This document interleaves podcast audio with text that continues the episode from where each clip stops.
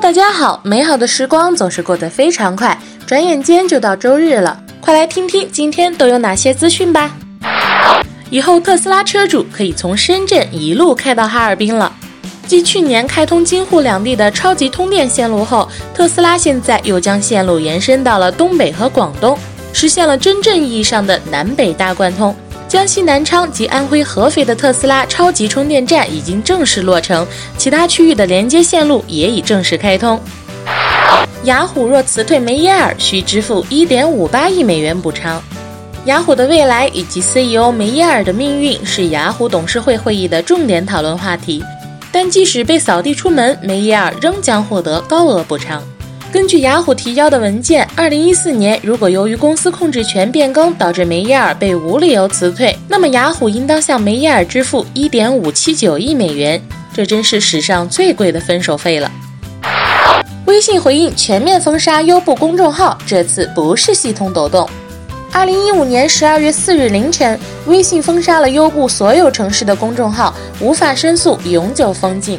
对此，微信做出了官方回应，称优步存在恶意营销、诱导分享以及借助收集用户信息牟利的行为。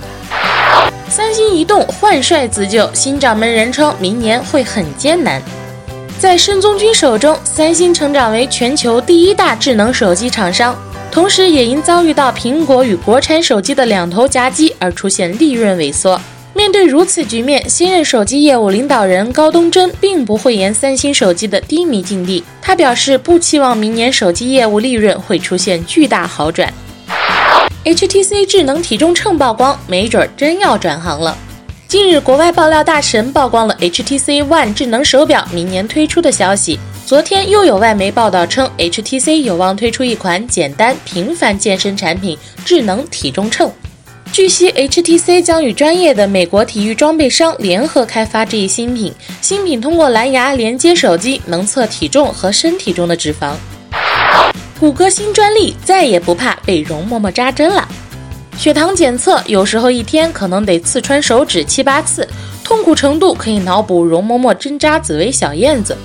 谷歌申请了一项新专利，根据美国专利及商标局的文件中显示，这项专利叫做无针抽血。顾名思义，以往我们抽血都得借助针管，但谷歌的这项专利则不需要借助针管，采血量也更少。